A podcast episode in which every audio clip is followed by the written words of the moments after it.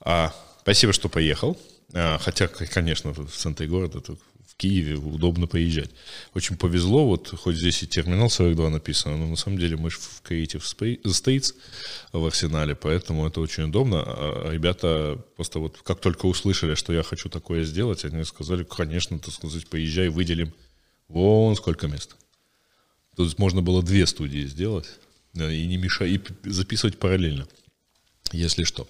А, но при этом спасибо, что избавил меня еще от необходимости искать тему для начала, потому что вы на этой неделе сделали сразу там два запуска, да? А что вы еще запустили? Ну, PetCube, то есть. Так, ну для тих, хто не знає, PetCube – це українська технологічна компанія. Ми робимо камери для спілкування з домашніми тваринами.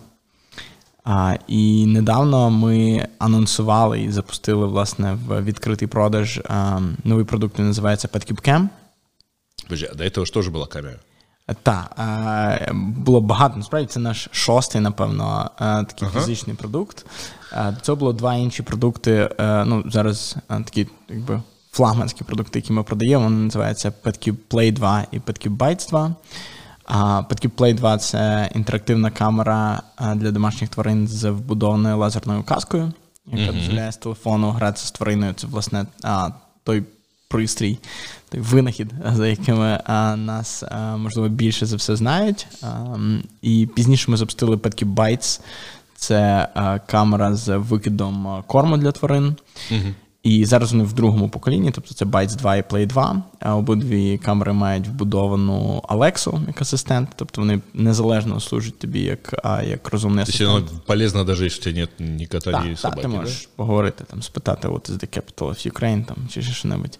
От, а PetCube це наш е, останній продукт. Він найбільш доступний, він коштує 39 доларів 99 центів. А це така дуже а, ну, підйомна ціна.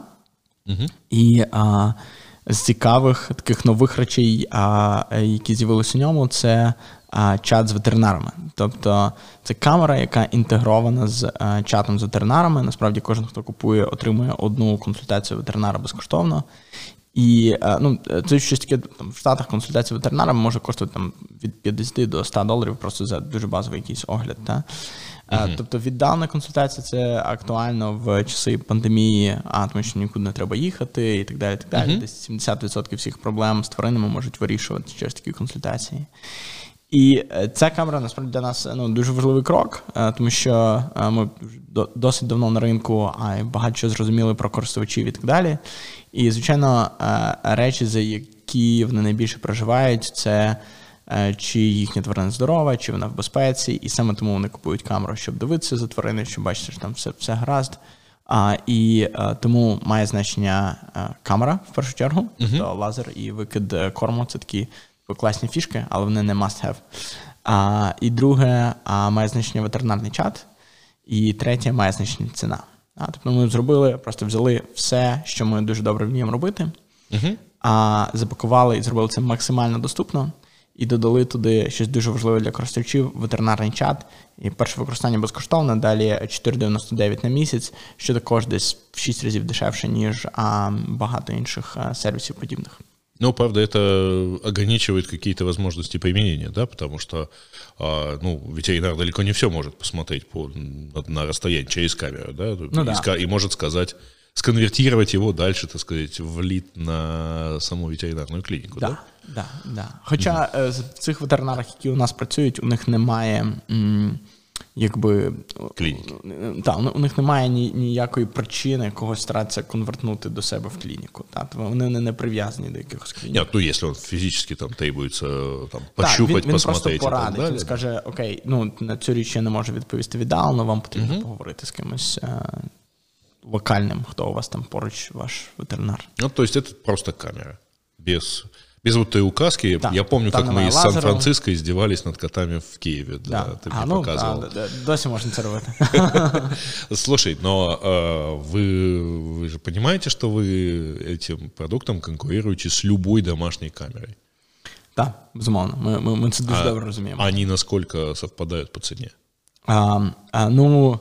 Вот у меня, по-моему, у меня стоит на Tatma Home, И она дороже. Да. Но, правда, она с записью и там з детекцією лиц, а не просто камера. Ну, ми, ми, ми також вміємо записувати, ми також вміємо розпізнавати котів, собак, людей, гавкання, м'явкання. Ага. А, да. а, ну, ми, ми, звичайно, фокусуємося на домашніх тварин. Тобто є великий сегмент а, камер, а, таких домашніх камер безпеки. Да? Угу. І коли ми починали тільки бізнес, там 2012 рік, та, а, ми розуміли, що цей сегмент є, що він буде рости. І ми ну, прямо спеціально не хотіли туди йти, тому що ми розуміли, що там буде заруба, що там будуть там, Google, Amazon, всі найбільші компанії. Ну, поки Amazon. Ну ні, насправді Google є через Dropcam. Google там був раніше, ніж Amazon. Ну, только как-то не слышно их теперь, нет? Ну, е, наскільки мені відомо, е, а мені відомо, Nest е, займає четверту позицію на ринку за кількістю камер зараз. Ну вони здали свої позиції, вони були колись першими.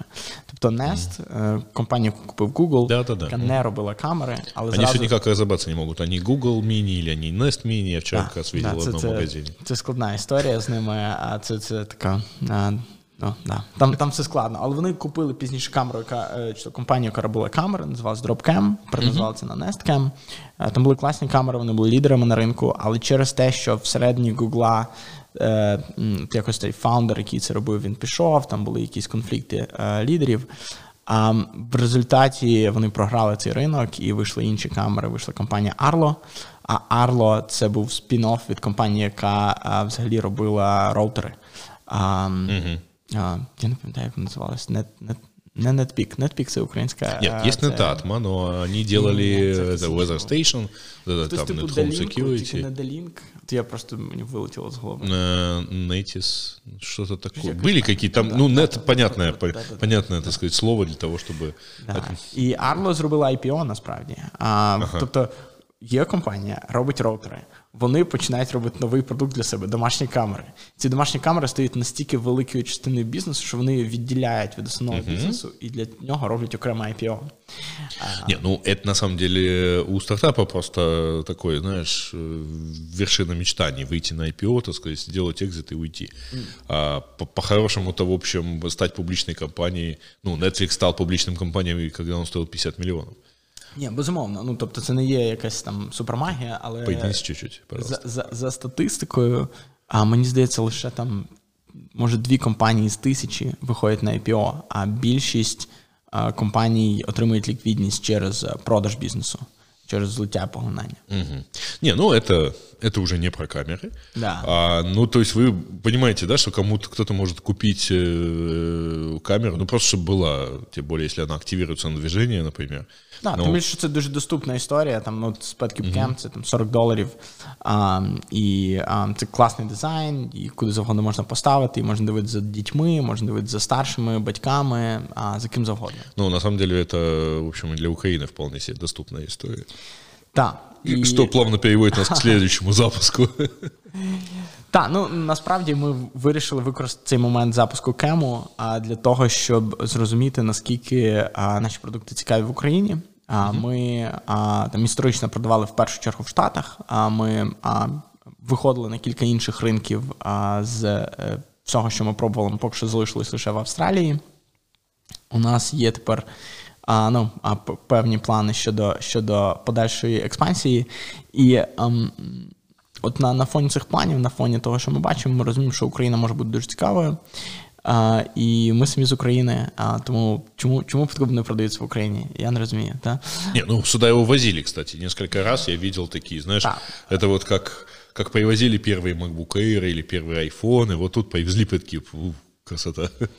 Так, ну деякі підкупи в Україні є. А, якісь е, ми продавали навіть офіційно, здається, в 15-16 році. Якісь, я так розумію, що навіть зараз, якщо щось пошукати, а це не офіційні товари. Ми якби там, нічого не знаємо про них, а ми не додаємо, скоріш за все, не зможемо надати їм а, підтримку. А, ну і вони не локалізовані для українського ринку. Вони навіть. Ну там навіть на розетки перехідники, там американські. Не, ну, слушай, я до сих пор покупаю некоторые э, предметы, которым э, вот просто вот сразу в магазине дают эти китайские переходники.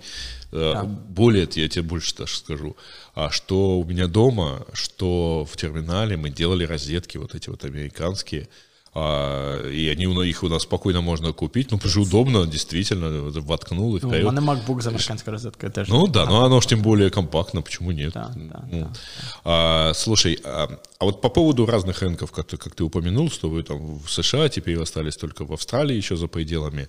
А чем определяется вот такое? Ну, казалось бы, а, Новая Зеландия, а Англия, где Так, много, наверное, так. Слухай, всяких... ну ми там на, на, на піку нашої експансії ми були десь в 18 країнах, здається. Та. Тобто там, там була Європа, там була Британія, там була ем, Японія, Сінгапур, Гонконг і так далі. А, е, справа в тому, що ти там в якийсь момент ти а, робиш такий великий, великий газ, великий вперед а, в експансію, і ти закидаєш ці речі на різні ринки, і ти дивишся, як це буде працювати, як виглядатиме юніт економіка, та? А, наскільки там а, вливання в маркетинг виправдані або не виправдані, наскільки на цьому ринку є потреба в цьому продукті, наскільки люди далі будуть рекомендувати це іншим людям і так далі. І, звичайно, ми а, там, а, почали компанію, а, будучи дуже недосвідченими підприємцями. Та? І ми а, багато робили, що, можливо, зараз ми б робили зовсім по-іншому. А, ну, і ми затестили багато ринків, зрозуміли, що в тій моделі, в якій ми раніше працювали, вони були дуже малоприбуткові і якісь були неприбуткові взагалі. Та? І потім ми вийшли з цього всього. Тепер мені здається, що ми знайшли нову модель, яка для нас а, поки що а, ні в року добре працює в Америці. І я думаю, що ми з цією моделлю будемо а, потроху досить системно, вже знаючи, що очікувати, виходити Это на вот інші ринки. с дополнительными там подписками, э, вот, вот такая, да? Ти, ти, ти знаєш, це, а, це цілий ряд факторів. Вони на, на всіх рівнях. Так, е, ми продаємо сервіси підписок. Насправді два типи сервісів. Один називається PetCube Care, і це е, збереження відео в хмарі, плюс е, різні розумні функції, типу. Визначення котів, собак, визначення гавкання, сповіщення, коли є гавкання. Зараз ми ну, не- не- невдовзі плануємо запустити а, таку функцію, яка відслідковує активність а, тварини впродовж дня. Ти просто бачиш, як на фідбіті, типу стопчики, рівень активності. Ти бачиш, коли там є якась аномалія, і там можливо можна проконсультувати з лікарем, коли є така аномалія, і так далі. Це одна наша одна підписка, вона називається PetCube Care. Вона починається там з 4, е, 3, 3, 3,99 а, на місяць. А інша підписка це ветеринарний чат, і вона коштує 5 доларів на місяць. І оце два поки що таких софтверних продукти. Вони, звичайно ж, ну, збільшують наш заробіток на, на кожне, кожній проданій камері. Але є ряд інших речей. Є, наприклад, ем, стратегія по ем, тому, як ми працюємо з різними рітейл-каналами. Е, Наприклад, що для нас не спрацювало, ми в якийсь момент продавали в багатьох е, таких фізичних магазинах. Да, в якийсь момент там тільки в Штатах було понад 5 тисяч магазинів. І е, спочатку вони здавалося, що це класний бізнес, і все класно працює. А, а, і це так було на масштабах місяців, а на масштабах років виявилось, що ні. От. Подожди, ну, если 12 месяцев все хорошо, то в год-то должно тоже хорошо быть. От е, я, я теж так думав. да, виявляється, що е, наш бізнес е, ми продаємо споживацьку електроніку, і в нього завжди дуже великий період в четвертому кварталі. Та, тому що люди Ага. купують на Різдво в Америці, там є Black Friday, дуже дуже популярна, та, і ряд інших подій. Тобто в четвертому кварталі часто продається там від 50 до 70% всього інвентарю. І відповідно часто навіть продуктовий цикл продуктових релізів прив'язаний до цього. От Якщо звернути увагу, там Apple, коли реліз Да, да, да. Если ты не, не анонсировал в октябре, то все, уже поздно. Да, да, да. PlayStation, там всякі всі ці. Да? А, і а, що відбувається? Е, Якщо ти граєш в цю гру з цими великими рітейлерами, і якщо ти не маєш. А, Тобто є, певна така нерівність ігрового поля, е, коли тобі доводиться конкурувати проти Амазону і Гугла, а е, там, наприклад, якщо є магазин Best Buy, мережа електроніки в Америці, та, е, там є, звичайно ж, найкращі місця, це ті, які там найбільш Ну да, там і так по-моему, Shop and Shop, это Apple обязательно, да. Ну и не только у них, там во многих других э, Та, сетях Microsoft тоже, там, да. і так Ага. далі. І що сталося? Ну, якраз е, там останні 5 років був це хвиля цього Internet of Things, і ем, компанії, типу там Facebook з VR, Google, Microsoft з голосовими асистентами і так далі.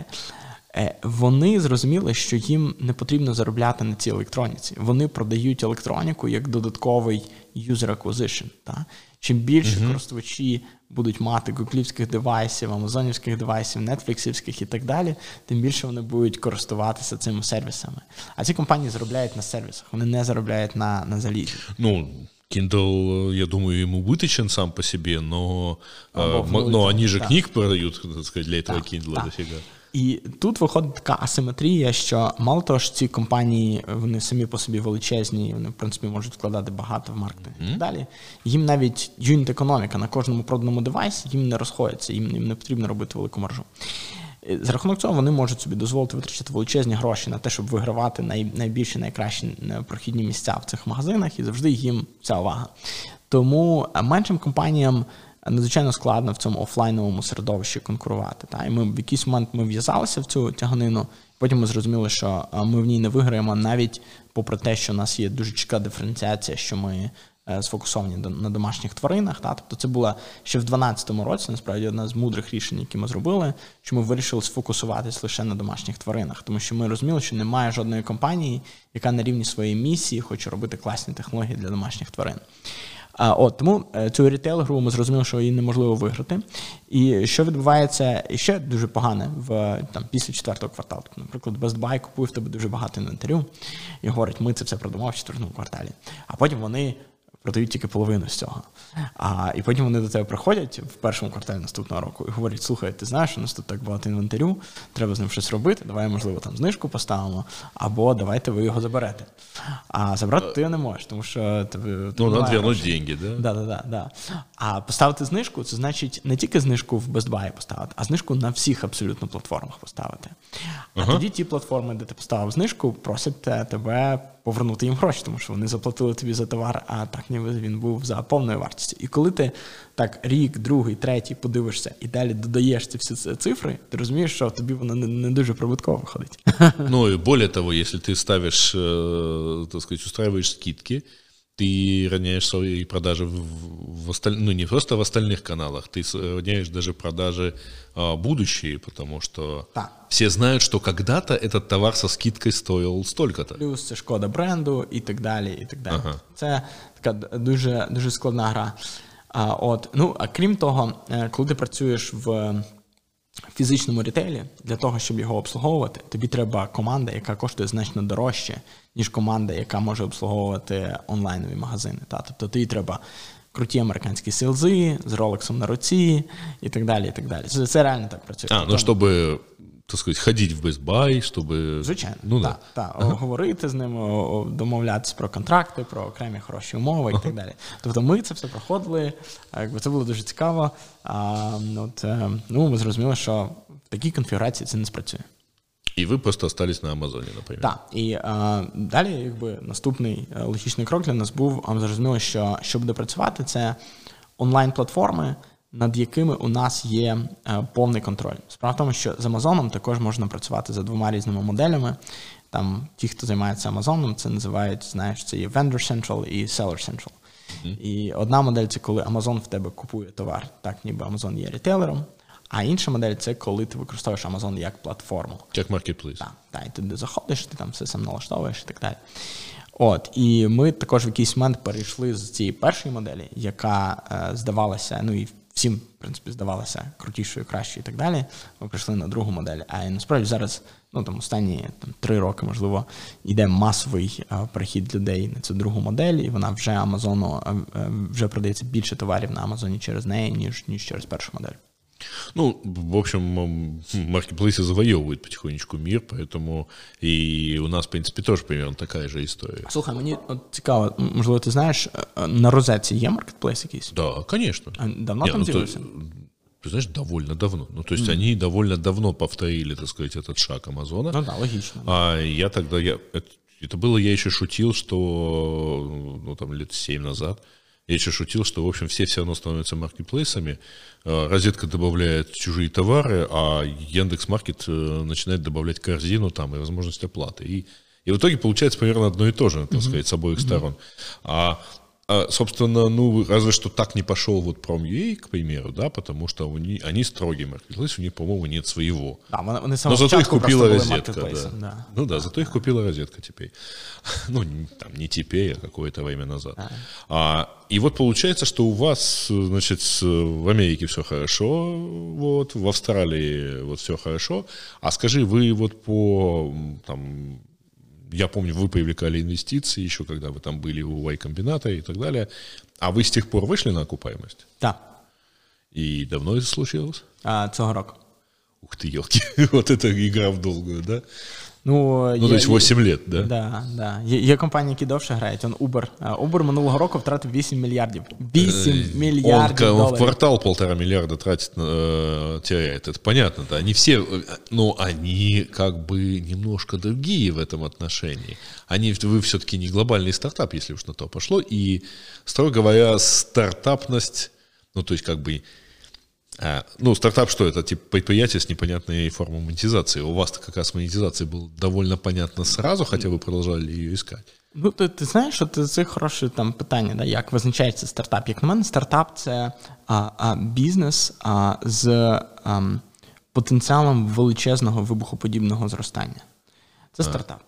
І, як правило, ці, е, е, ці стартапи вони грають за таким класичним плейбуком, типу як, е, ну, як, як певна інструкція з побудови бізнесів. Не будь-який бізнес за таким плейбуком грає. Ця інструкція виглядає так, що а, ти робиш якусь інноваційну ідею, яка має в собі величезний потенціал, і а, далі ти е, якнайшвидше ставиш собі задачу виростити а, кількість користувачів. Ти залучаєш під це інвестиції, тобі не має значення, скільки грошей ти втрачаєш на цьому, має значення, як швидко ти зростаєш.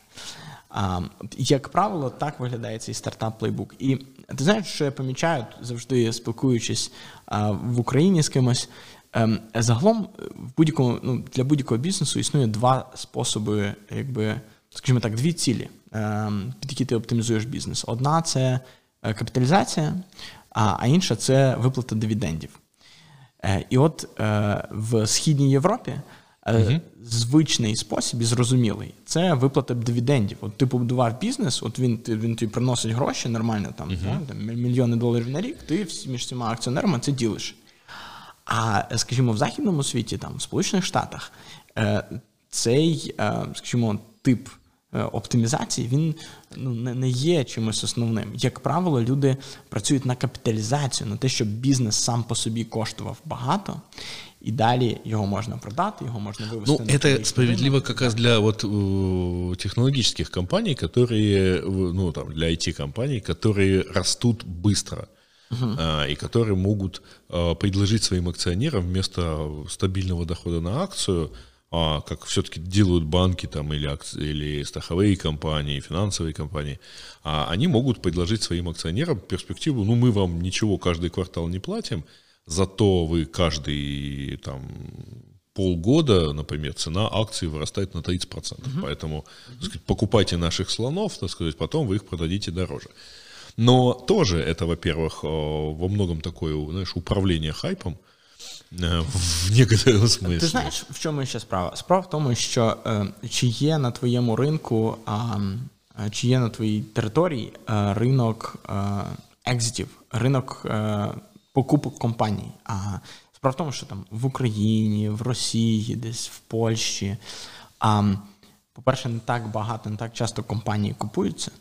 А, по-друге, е, немає New York Stock Exchange.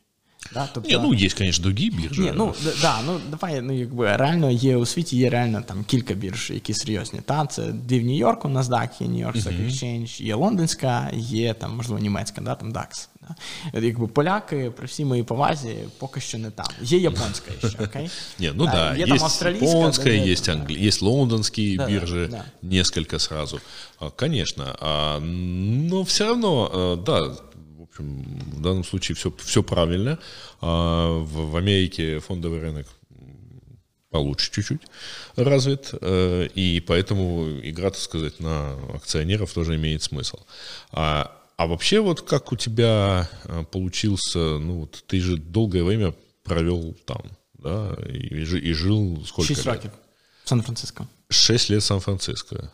Со, со, со всеми, со всеми вытекающими осложнениями. Да? А я не знаю, які розкажи мені. Не, ну там дороговизна всего-всего, значить. Э, ну, це ж це знаєш, для мене життя в Сан-Франциско а, е, не було. Це, це не було, чуть-чуть ближе мікрофон. Не було моєю а, еміграцією якоюсь. А, я всім казав, що я тут експат.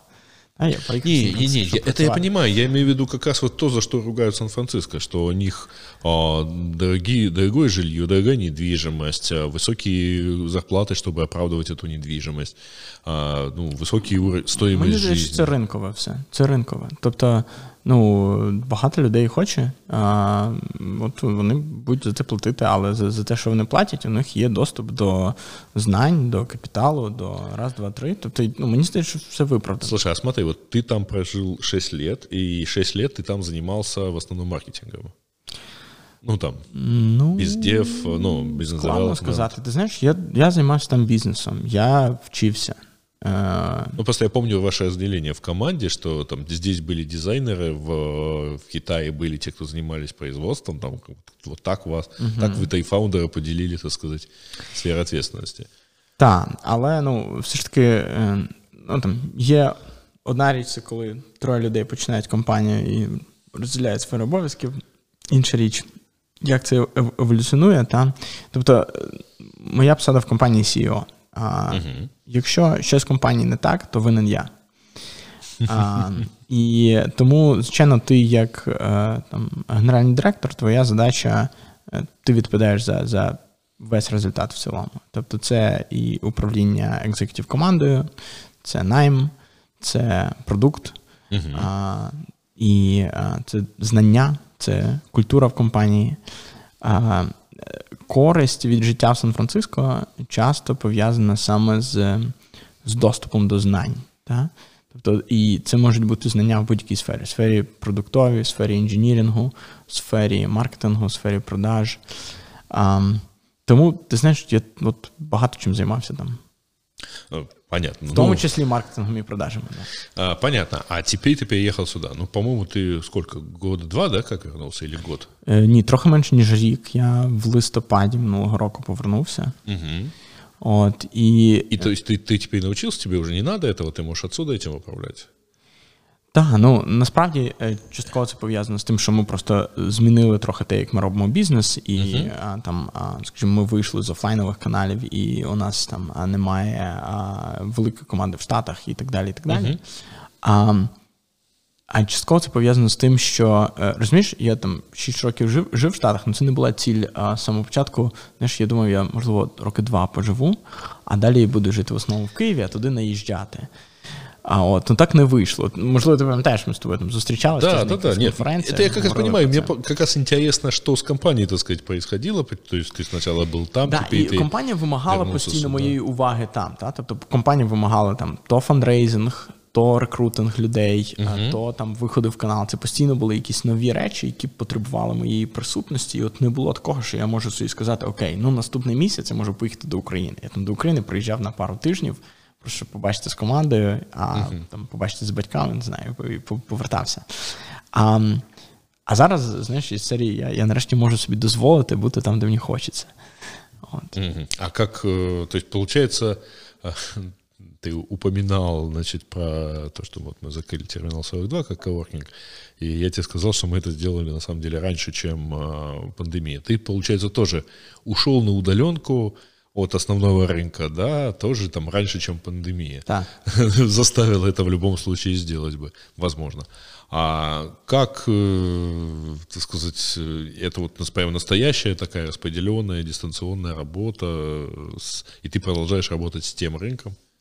Так, ну а взагалі немає ніяких ніяких труднощів в цьому плані. А, Тобто а, а, ми займаємося Амазоном, ми займаємося продуктами, логістикою, а ніякі з цих речей не потребують фейс-то-фейс зустрічей. Та? Це все робиться на дзвінках, е, в онлайні, на імейлах. А, І ми ми там навіть е, там якісь кредитні кошти залучаємо зараз просто на дзвінках і так далі. Це це, це, це, це все просто. Ну, зараз легше, тому що в будь-якому випадку, да, всі всі, всі, всі так тепер ну, делают. Так, да? але насправді навіть коли я був в Штатах, Дуже багато чого робилось просто, просто по телефону віддалено і так далі. Это самое обидное, на самом деле, когда ты э, вот как бы едешь куда-нибудь, или ты держишь где-то команду, а потом выясняешь, что все все равно занимаются телемаркетингом, да, или телепродажами. И какой смысл их держать в очень дорогой, в, сам, в одном из самых дорогих городов Земли, Ну, да? так, звичайно, щодо найму людей. є- Зараз е, з пандемії багато компаній це зрозуміли. Там, по-моему, на 97% увеличилось количество э, сдаваемых квартир, Да, потому что вау. поосвобождались. Так. А, вот И как-то мне причем, просто цікаво, там, там наскільки причем там был, впали гра- ціни, был да. график такой, знаешь, что это вот там Нью-Йорк, там Лос-Анджелес, Сан-Франциско, резко вверх. Ну, слухай, всі ці великі міста. Ти знаєш, мені здається, ну, цікава така взагалі тема. Що буде? Що буде з майбутнім роботи і розподіленої роботи? І е, в мене просто з кожним місяцем все більше таке усвідомлення приходить, що ну, те, що сталося з ковідом, може ем, для роботи мати просто тектонічні а, якісь наслідки. Мені здається, що це знаєш, як, як в якомусь плані як перехід від двигуна внутрішнього згорання до електромобілів. Тобто всі спочатку такі, та ні, та які електромобілі, яка віддалена робота. А тоді там раз щось сталося, там раз Тесла з'явилась, раз ковід. А всі таки три місяці попрацювали, такі, хм, Виходить, ми більше встигнули, а, ми щасливіші, ми краще спимо, нам не треба витрачати час на роботу. Ну, ты знаешь, это как раз большой вопрос, потому что я помню в самом начале, э, в, апр- в марте, в апреле, когда только вот все начали как бы заниматься удаленной работой, ушли на удаленку, я, во-первых, помню то, что люди стали выматываться сильно. Они, э, американцев опрашивали по итогам апреля, они на 3 часа больше работали. У них комьют исчез, а, то есть он встал, это ж классно. позавтра, встал, позавтракал, и он уже как бы уже на работе. Ну це ж продуктивніше. Якби для економіки це краще, замість того, що людина їде, вона Да, но, краще буде но працювати. ты понимаешь, как вот ощущение примерно как э, я когда-то я тогда приводил прим- в качестве примера, ну ты не куришь, да, никогда не пробовал. А я в свое время просто ну когда-то давно бросал, а потом перешел на, точнее даже не перешел, я пробовал в том числе вот электронные сигареты, но не сейчас, а когда это еще не было мейнстримом, то есть 10 лет назад, например. А, Просто было действительно интересно, и э, тогда это выглядело примерно так. Это вот такая уже штучка, похожая на ручку. А у нее пропитанный там никотиновым раствором соответствующий там какой-то там наполнитель. И в этом наполнителе примерно 10-15 сигарет. Вот, ну, то есть количество никотина эквивалентное такому количеству сигарет. И ты можешь спокойно курить. Ну, то есть ты затягиваешься, ты получаешь ровно те же ощущения, значит, и вот в тот момент, когда ты понимаешь, что ты, кажется, куришь четвертую сигарету, не перед, вот просто не переключаясь, вот, ну, уже, конечно, и голове так не очень, потому что этот никотин все-таки он как-то додействует. И вот мне кажется, что с удаленной работой у человечества произошло примерно похожее. То есть вот сразу, так сказать, как оринулись, действительно это суперэффективно, но только вообще-то это на 3 часа больше. У тебя, а сейчас, если ты не видел, на этой неделе была шикарная новость. А Microsoft а, в Teams придумала виртуальный комьют. То есть некий ритуал окончания рабочего дня с, там, с подведением итогов, с целями на завтра, потому что ну, человеку нужен физический тумблер, Выключиться. что он, да, что он ушел с работы и вернулся обратно. А Когда ты, условно говоря, проснулся, взял перед руками, там, перед глазами компьютер, значит, и так вот, не отходя, сидишь все время, это, конечно, тяжело. Более того, там народ тогда жаловался, что э, мало того, что люди сами не очень понимали, что они вот там на работе, не на работе, а те, кто с ними, тоже решили, что все всегда на работе. И поэтому ты, ты, пожалуйста, так сказать, выбеги из души, потому что звонок сейчас, да, или там письмо на письмо. Почему ты не отвечаешь на письмо в час ночи, например, да? Ну, е, однозначно. Тобто всі ці питання є. А, ну, Ми, оскільки ми там а, ну, 8 років працювали на три континенти між Китаєм, Україною і Америкою, у нас вже склалась певна культура такої віддаленої роботи. Є компанії, які повністю ремонт працюють. Да? Є компанії, а, це, там а, Zapier, наприклад, у нас таких компаній цікава. Або Ну, есть, например... GitLab, а най- найбільша э, насправді компанія. Ну, есть WordPress, у которых тоже самое пустынное место во всей... Еще там 10 лет назад Так, это там был вже их офис, давно. да. Так, так, так. Ну, от GitLab, здається, зараз там 1200 людей. До речі, співзасновник GitLab України, це теж компанія, яка через е, YC пройшла. Вони е, випустили прямо е, дуже хорошу документацію про те, як вони Да, я, я віддалена этот рассказ, робота. мы по-моему, в радио Ти. Ти знаєш, е, що мені здається буде відбуватися? Чому я вважаю, що це як перехід до, до там, електромобілів? Та? Е, ем, Люди будуть, ось так як ти розказав з Microsoft Teams, будуть е, розбирати е, роботу, процес робочий на складові і розуміти, що ага, отут нам треба спосіб виключатись. А ось тут нам треба там як онбордити нових людей. А ось тут нам треба, там, щоб у людей була можливість там співпереживати, там е, мати емпатію і так далі. І в результаті мені здається, що ці інструменти дозволять вирішити всі ті задачі, які були, але при цьому дозволять згладити цілий ряд неефективностей. От у мене А. таке відчуття, тому що я дивлюся, як наша робота змінюється. Я дивлюся, як якісь процеси стають більш чіткими. Люди починають вести нотатки десь. А там, е, наприклад, відео зустрічі починають зустрічі починають записуватися на відео. Це відео можна потім подивитися. Наприклад, нова людина, яка прийшла в компанію, може подивитися зустріч якусь важливу або ще щось таке. Вот это, конечно, отдельное испытание, потому что мало того, что людей теперь приходится нанимать, ну, приходилось нанимать, так еще и онбординг происходит э, полностью удаленно, и, ну, как-то сложно понять, потому что все-таки человечество до сих пор очень много передает э, неким микрообщением таким, а, невербальными какими-то знаками. Очень сложно, ну, то есть, если ты большая компания, у тебя все расписано по чек-листам там или как-то еще, это не сложно. Ну, то есть, у тебя, по крайней мере, что-то записано. А если ты небольшой стартап, э, ну, там, 20-30 человек, который в- во многих случаях живет потому, что здесь так принято, вот это так принято, оно передается очень сильно невербально, потому что оно передается личным примером, оно передается какими-то другими вещами, и как-то здесь вот не уверен, что человечество уже придумало, как это все передать. э, Точно ще ні. А, але я думаю, що придумає. Да? Тобто, ну, взагалі мені здається, дуже цікаво уявляти, а які, знаєш, які ефекти. Тобто ми зараз з тобою говоримо про дуже очевидні речі, такі поверхневі. Які ефекти другого, третього порядку це буде мати? Да? Наприклад, якщо там 40 тисяч людей, які працюють в Гуглі, якщо з них 30 тисяч приїде працювати взагалі в інші міста, там на Гаваї, там ще кудись, ще кудись. Якщо з усіх міст люди почнуть роз'їжджатись, просто жити на А природі. ты видел, на прошлой неделе была ж, э, прекрасная новость. Stripe предлагает своим сотрудникам 20 тысяч долларов, а если они переедут из Сан-Франциско или из Сиэтла или из Нью-Йорка, ну, там, где сейчас базовые офисы, куда-нибудь еще, а при этом их зарплата может пострадать. То есть она может упасть процентов до 10, где-то вот на 10. а, в зависимости от того, куда они действительно переедут и какой там будет рынок на эти зарплаты. И вот интересно, что, кстати, вот из э, самых таких очевидных, как бы, ну, я там в свое время наверное, написал себя в телеграм-канале про это, и народ пришел комментировать, не, ну как это, это типа, я переезжаю, а мне еще и зарплату будут урезать. Но ведь там же стоимость жизни Ну, да. меньше. Ти, ти, ти, якщо порахуєш, то буде Там же- залишатися більше грошей. Да, на, да, да, на совершенно. Там, там же побутові меньше, витрати. там меньше стоимость жилья, там меньше стоимость а, Банка Кока-Колы бытовых меньше вещей. коштует, да. Да, бензин дешевле. Ну, если это не там не долина смерти, например, да, где он по- самый дорогой. Но, тем не менее, ты тут приезжаешь, а, и если условно там, ну, окей, ты не хочешь туда ехать, хорошо, тогда от тебя избавятся здесь и возьмут нового человека на эту же зарплату в том месте, куда ты не хотел ехать. Причем на меньшую даже зарплату. Так. Вот. Поэтому тут І ну, це матиме дуже цікаві ефекти. Ці менші міста, можливо, почнуть швидше розвиватися, тому що туди приїдуть нові цікаві розумні люди, які вміють щось робити так, як тут раніше не робили. А можливо, навпаки, вони будуть незадоволені, тому що це прийде якась нова культура, яка була чужа для тих міст. Но это на самом деле и там разнообразные вещи. Я всегда люблю приводить, вот опять-таки с весны накопилось какое-то количество примеров, которые как бы всегда приводишь. А, Есть такой у Клиффорда Саймака, есть а, цикл «Город». А, Если не читал, вот посмотри просто в качестве, начала там...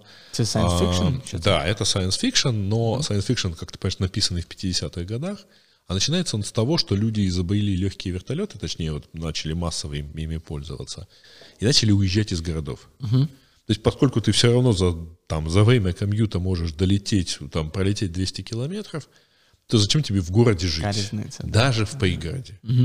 И поэтому все здесь уже никто ничего, значит, валим все из города. И так города начали умирать, потому что там оставались только офисы, а потом уже, в общем, и поэтому вот там, там прослеживается как бы одна семья, которая начинается с того, что она переезжает в поместье, потом где-то там 9, по-моему, 9 рассказов входят в этот цикл.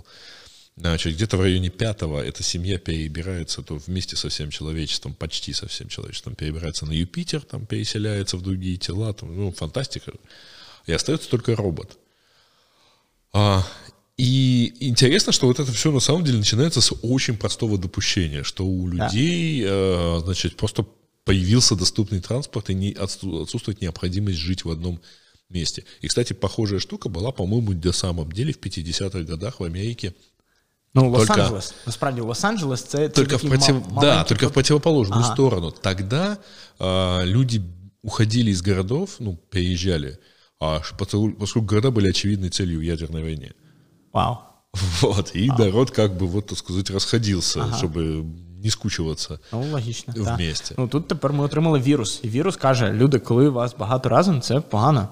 І ну, побачимо, дуже цікаво, як це буде розвиватися. До речі, про фантастів недавно була новина, що французькі військові сили набирають групу письменників фантастів для того, щоб підготуватись до можливих загроз, щоб вони придумували, які можуть бути можливі загрози. А, Где это было? Кто же это комментировал? А, это вот недавно я уже не помню, это юбилей был какой-то или что. Вышли недавно мемуары, нет, я помню, юбилей ему 66 лет, а, мемуары Сида Майера. Знаешь? А, зачем? Разработчик цивилизации. Да. Вот он говорит, вот там одна, один из эффектов, вот говорит, пандемии в качестве стихийного бедствия там нет. Угу. За все вот годы, что, как кажется, говорит, я, мы ее там, не придумывали. Месяцем все остальные там, дадут, да. цунами, там, ага. ураганы, это все было в качестве каких-то там, потому что была цивилизация, была колонизация, да. были еще какие-то Я супер фанат, це улюблена моя гра взагалі. Космос. Да. Я помню один раз, э, еще в самую первую играя, я дошел до старта космического корабля и даже достиг Альфа Центавра. Я, я правда, не понял. Она, видимо, была какая-то поломанная, потому что как-то получалось все. Потому что предыдущие мне выносили моментально. А тут как-то прямо получалось все. А, да, я тоже регулярно, там вот, вот сейчас шестая текущая, да, это да, же да, интересно да. поиграть. А, но, правда, вот с шестой уже понятно, что оно чуть-чуть усложняется, но ты понимаешь уже вот основной алгоритм, значит, там максимально быстро расширяться, значит, заниматься дипломатией, вот, ну от. Ну так, ну там стає складно, якщо якщо, якщо ти граєш на восьмій складності, ці, типу дайті, божество, і там з великою кількістю конкурентів, там 8, 8-16, це, це звичайно довга дуже історія. А, от, але а, цікаво. Но вот, да, но вот пандемии там нету, да. оказывается, да, в да, качестве да. фактора развития человечества. Слухай, я от, насправді дуже хочу, щоб е, в цивілізації з'явилася українська цивілізація. Я навіть колись написав в Фейсбуку пост великий про це а, і шукав контакти людей в Фіраксіс. І е, навіть живучи в Америці, пробував на них вийти, але, чесно кажучи, я недостатньо багато зусиль до цього докладав. І я планую ну, до цього слушай, вернутися. с другой стороны, на самом деле, понятно, что там это в основном маркетинговая штука, э, но, на, но стоит, Значит, конечно... там треба зробити хороший маркетинг. Но в какой-то из игр было, э, вот у русских, кажется, был специальный юнит казаки. Было в какой-то версії, то ли в четвертій, то ли да. в, в, в четвертій. Це такі, не знаєш, історичні ці всі штуки можна обговорювати. Там якісь кубанські козаки, а кубанські козаки все одно з України. Коротше, можна багато говорити. Знаєш, я хочу, щоб була Україна доби Київської Русі. Мені здається, це от остання доба, коли Україна була реально такою великою імперією цивілізацією, там, значною на, на світовій арені. От мені хотілося б, щоб ми зараз більше про цю добу говорили, тому що це, знаєш, а, оця героїзація історії вона формує в людей якісь прагнення і амбіції, уявлення про своє призначення, чого вони прагнуть. Це одна одна з речей, яка, якої мене мені бракує в Україні сучасній, якщо чесно, в усьому світі, це якийсь більший рівень амбіцій у людей. Та? Мені здається, такі приземлені часто прагнення. Е, от Мені мені хочеться, щоб ти приходиш в кафе десь, сідеш е, працювати за лаптопом, тут за сусіднім столиком хтось говорить про якісь абсолютно космічні речі. Да? А я от часто чую, там хтось говорить, от тут нове кафе відкрити, там 20 тисяч вкласти, точняк тема. І mm-hmm. от хочеться, щоб говорили про амбітніші якісь. Нет, это хорошо, а если сбоку сидит кто-нибудь и селфится просто. Ні, ну, Вообще та, просто Це, це- це, це, це, знаєш, з різних сфер. Да, тут селфі теж класно, а, а якщо, якщо селфі, яке побачить весь світ, я не знаю. А, мені, мені, мені, знаєш, важливо, важливо, щоб були бізнеси, які мають вплив глобально, важливо, щоб були культурні проекти, дипломатичні проекти, медійні проекти. От я хочу, щоб цей подкаст, наприклад, слухали мільйони людей по всьому світу. Не, подожди, э, миллионы, миллионы м- смогут слушать, потому что все-таки мы говорим там более-менее на понятных языках как раз миллионам, но вот миллиард не послушает, потому что мы не по-английски говорим. Ми б Наприклад. могли з тобою по-англійськи говорити. Питання в іншому. Питання, чи є нам що сказати, таке, щоб це було цікаво мільйонам, десяткам, сотням А, мільйонів. вот как раз и не надо Тут, э, как это, как это, как это правильно сказать-то, э, комплекс э, меньшевартости. А, да, не, я не про це. Нет, дело в том, что мне как раз легче с этим бороться, потому что когда я работал в Яндексе, мы в какой-то момент, мы тоже считали, что мы какие-то такие, а потом мы посмотрели, что, подождите, так вообще говоря, в мире там Раз, два, три, три не страны, которые речей, умеют да? поиск делать. А когда Яндекс вышел на IPO, выяснилось, что мы самая большая интернет-компания в Европе. На, по капитализации, по, значит, по количеству сотрудников. И поэтому у нас... А потом мы поняли, что нам нельзя ездить, нам нет смысла ездить, например, на европейские конференции. Потому что туда поезжают... а, Вот если туда приезжают американцы, то тогда есть с кем общаться. А в остальном случае, ну, мы общаемся с людьми, стоящими там.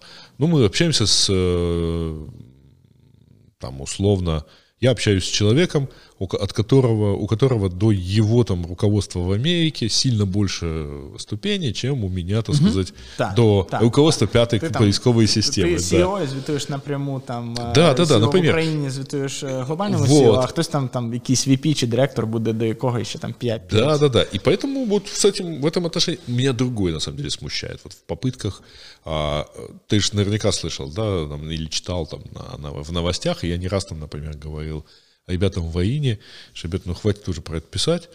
Там, сервис э, у одного из основателей которого бабушка была украинкой, значит, от когда-то, вышел на IPO. Ну, блин, ну, ребят, ну, ну что это такое? Ну, ну, ну вот возьмите там, например, можно, конечно, это точно так же, как там радуются, что вот Сергей Баин, он родом из Москвы, но его из Москвы увезли в 6 лет. И он с тех пор ее назвал Нигерией в снегах. То есть, в общем, гор- гордиться, в общем, как раз и москвичам нечего. А, или у нас, например. Ну, можно, конечно, гордиться, например, Максом Левчиным, который все-таки чуть-чуть в более сознательном а, возрасте уехал. Янкум, А вот Яном Кумом как гордиться, если он, извиняюсь, э, фактически эмигрировал отсюда? Ни он, ни родители его здесь не нашли, так сказать, себя. Они уехали просто на, там, за лучшей жизнью, и там они себя нашли. То есть они вообще Ти знаєш, ну от я, я тобі готовий опанувати в цьому питанні. Мені здається, що е, якраз е, ну, ось це поняття, типу, а, е, а що таке український? Та? От там, е, там емігрували, чи там от вони українці, але працюють там в іншій, а де вони платять податки і так далі.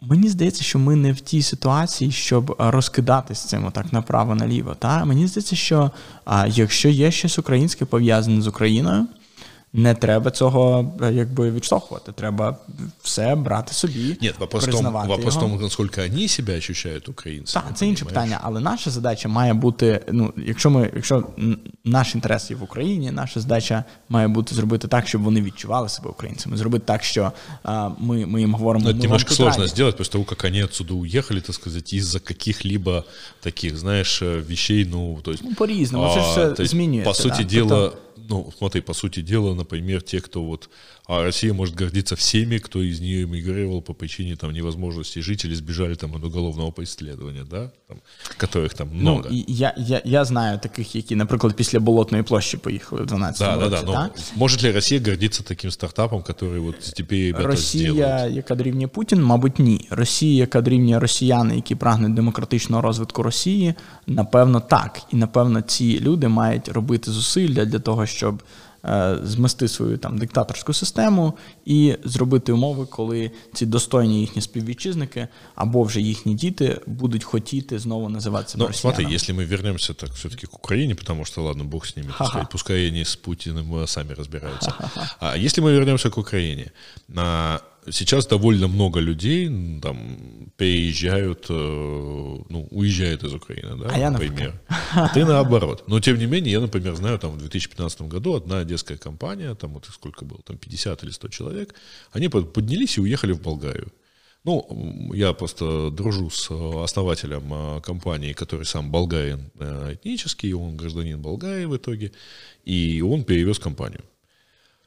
А может ли Украина гордиться, так сказать, этой компанией, которая туда уехала, потому, в том числе потому, что, в общем, она была, э, ну, не совсем э, дружественна, ну, то как бы здесь условий для развития этой компании не нашлось. Слухай, ну пишатись це таке слово, знаєш, воно типу смішне таке трошки. А, Мова ж не я, я більше з прагматичної сторони на це дивлюся. Я я кажу, ми маємо. Е, говорити про те, що ці люди українці. Ми маємо е, брати від них, якщо можемо від них щось навчитися, вчитися uh-huh. від них. Маємо запрошувати їх сюди до нас, вчити інших людей, ділитися досвідом. Вони мають бути е, здатні з гордістю самі для себе сказати, що так, я з України. Та? Е, їм корисно, лагідно і ніжно нагадувати про те, звідки вони для для того, щоб їм лагідно. хотілося да, лагідна українізація. Знаєш, для того, щоб їм хотілося щось зробити для цього місця. Ну і це взагалі таке цікаве філософське питання про те, про самоідентифікацію, та як людина, от ким ким, ким вона себе вважає. Я я киянин, я українець, чи я чоловік, чи я там гетеросексуальний чоловік. Оці всі різні групи приналежності. Чи ти з Троєщини? Чи ти з Какого району, да, да, да. з якого району взагалі. Це, це ну, такий цікавий феномен, і те, як люди себе визначають. Е, воно важливе для людської психології. Людині важливо розуміти свою приналежність до чогось, але людина може належати до багатьох груп одночасно. Ну, ты знаешь, просто мне... Э, нет, я это понимаю, но мне известна только одна такая вот как бы самоидентификация. Это, в общем, с еврейским народом. Угу. А, но там мне кажется, что историческая судьба народа сама может претендовать на то, что а, она повлияла так или иначе на людей, составляющих эту нацию. И даже если ты не живешь в Израиле, что, в общем, относится, наверное, там, к подавляющему большинству людей соответствующей национальности, ты все равно так или иначе вот там много тысячелетия исторической судьбы как- как-то повлияли, наверное, на каждого человека. Знаешь, а, ну вот я знаю, например... Вот у нас такое есть?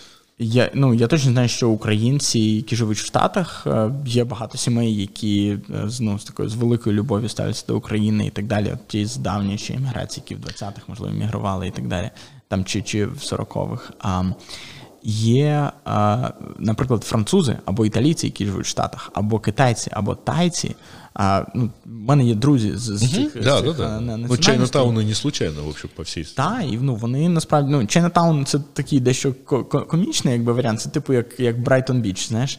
От, Але є китайці, які повністю ну, сучасні, а, і, і якби такі китайські хіпстери, умовно кажучи, які при цьому цікавляться китайською культурою, пишаються, хтось з них повертається до Китаю, там уже в третьому, четвертому поколінні повертається, починає компанії.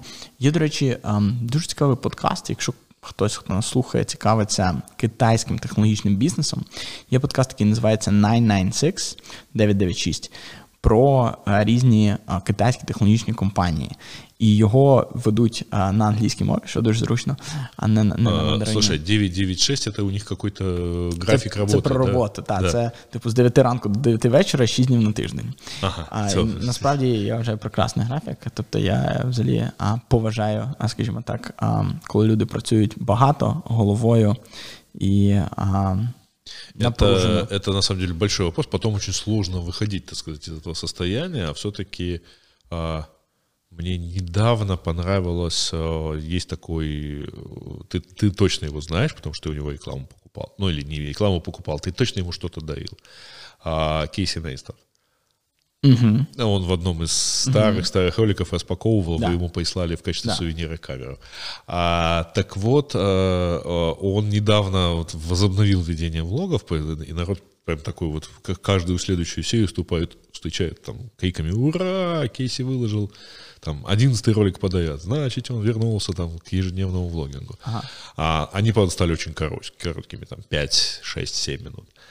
И вот он, один из роликов у него был посвящен, он там разговаривает с отцом жены, который вышел в отставку там, и купил яхту себе, там, ну, небольшую яхту, катается там, ну, моторная яхта. Угу.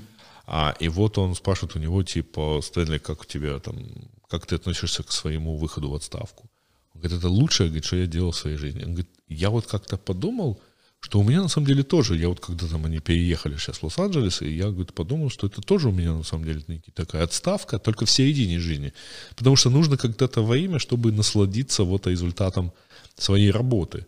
А, остановиться там, ну, что-то типа, он не сказал этого слова, но что-то типа sabbatical. Угу. Вот, э, поэтому это я к тому, что вот там с 9 до 9 и так далее, да, это интересно, но потом надо остановиться там. Вот. 50 років вперед так, мабуть, складно. Тому там тільки 9 Нет, Ти ще не пробував. Я я припускаю. Це educated guess. От, а, Але та, ну, мені здається, а, знаєш, різні люди а, мають для себе якби різні цілі в житті чи що, а, і отримують задоволення від а, е, різних речей. А, а, е, Я отримую задоволення від а, е, створення чогось. А, Мені здається, взагалі підприємці, а вони як митці. От, А ми ми е, створюємо бізнеси, і це наші твори мистецтва. Вони відображають те, ким ми є всередині. А, а З однаковою долею відповідальності за глупі рішення, типа я художник, я так вижу, да? Е, ну, є ну, потому что часто собственник говорит, ну, в общем, я так хочу. это мой бизнес, да. да, да. Є цей елемент. Звичайно, цього елементу менше в компаніях, в яких є акціонерна структура, рада директорів і так далі. Але е, цей елемент в будь-якому разі присутній, і е, можливо, можливо, це на краще, знаєш. Можливо, це на краще.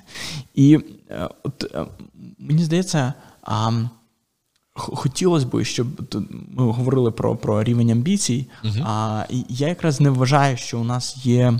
А, що у нас є хоч якась причина мати цей комплекс меншовартості. Мені хочеться, щоб люди більше говорили вголос про ці великі ідеї, да? не робили іще одну якусь а, там епку для копіювання, там, яка копіює щось там, що вже існує на заході, або яка вирішує якусь порівняно незначну проблему. А, насправді, ну, планета а, і, і все людство має купу гігантських, дуже складних проблем. А, та, Починаючи від а, якихось а, ну, речей типу корупція. Да, От В Україні там говорять багато про корупцію. А, Якщо до цього підійти як до вирішення не української проблеми, а глобальної проблеми, то це може бути дуже цікавий бізнес, наприклад. Да? Або а, ну, речі із, із серії там. Старі індустрії, типу тяжка промисловість, видобування металів, поїзди, літаки. Це індустрії, які не бачили суттєвих змін там за 50-70 років. Там якісь інкрементальні невеличкі зміни. Там є величезний простір для інновацій. Да? Давайте робити електрифіковані баржі. Давайте робити Ну, батарейні. На да, да, да, да, да, да. Давайте э, там э, поставим себе задачу. Ну, я тебя возражу, на самом деле. Аккумуляторные электровозы существуют, только там не так много. А они в основном на Западе существуют. Электровозы ты маешь на увазі залізничні? Да. Я знаю, что в тебе экспертиза в этой сфере. Ну, это другой вопрос, но они действительно существуют, а, то есть они снимают необходимость э, строительства вот всей этой контактной сети, значит, тягових подстанцій і так далі. Вот. Тобто, як на мене, є такий величезний пласт інновацій в абсолютно різних сферах. Да? Давайте побудуємо роботизовану фабрику виробництва меблів. Да? Давайте е, спробуємо перевинити Вместо этого сейчас придумали, я сегодня видел заметку, а, придумали э, робота, который играет в керлинг. Вот. Ну, ні, насправді такі приколи також потрібні, тому що це як бізнес, як мистецтво. Та? Але ось братись за такі такі якісь. От визначив собі магнум опус. Та? Як на мене, такі бізнеси робити в якомусь плані простіше, ніж робити якісь маленькі штуки. Тому що коли ти ставиш якусь велику ціль, основна конкуренція за що йде? Вона не за капітал, вона за інтелектуальний капітал, за найрозумніших людей на планеті. А найрозумніших людей ти можеш отримати, коли ти е, ставиш якусь класну, цікаву ціль, і досягнення якої їм хотілося би а, побачити, їм хотілося б долучитись до цього. Тому що найрозумніші люди у світі вони можуть де завгодно працювати. Для них гроші не є вирішальним фактором. А, ну да, но правда все равно для производства, для какого-то физического производства, пока у нас нет роботов в таком количестве, нужны все-таки живые люди, которые будут находиться в определенном месте.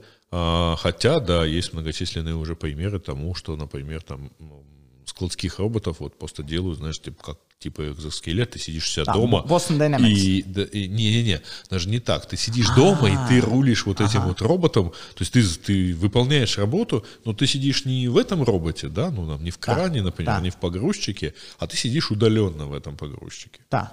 Я знаю, що на шахтах такі використовуються, а, там всякі австралійські шахти, що щось таке а там якісь величезні, типу там білази, умовно кажучи, да, угу. вони це. А, ну, на шахтах на самом деле очень просто сделать автономные уже, потому что там нету такого спорадического какого-то движения, надо что предсказывать. При этом, ну, в общем, да, я, судя по всему, тому, что я вчера видел там несколько Тесл, едущих там из Одессы в Киев, наверное, они, скорее всего, и на автопилоте и ехали. Угу. Вот, что, конечно, все равно чревато. Так, ну тобто насправді гігантський ну, е, якби простір для цих великих значимих ідей він є не лише в сфері фізичних речей. Наприклад, там подивись на сферу освіти і навчання. Та?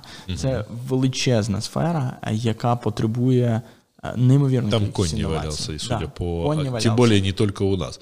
А, те же университеты, э, которые вот в Америке сейчас там открылись, они же, в общем, один, по Принстон, по-моему, перенес, так сказать, э, обучение в этом году, а остальные, ну, там, Гарвард, например, принимает всех, ну, принял всех. Э, офлайн. Да, офлайн.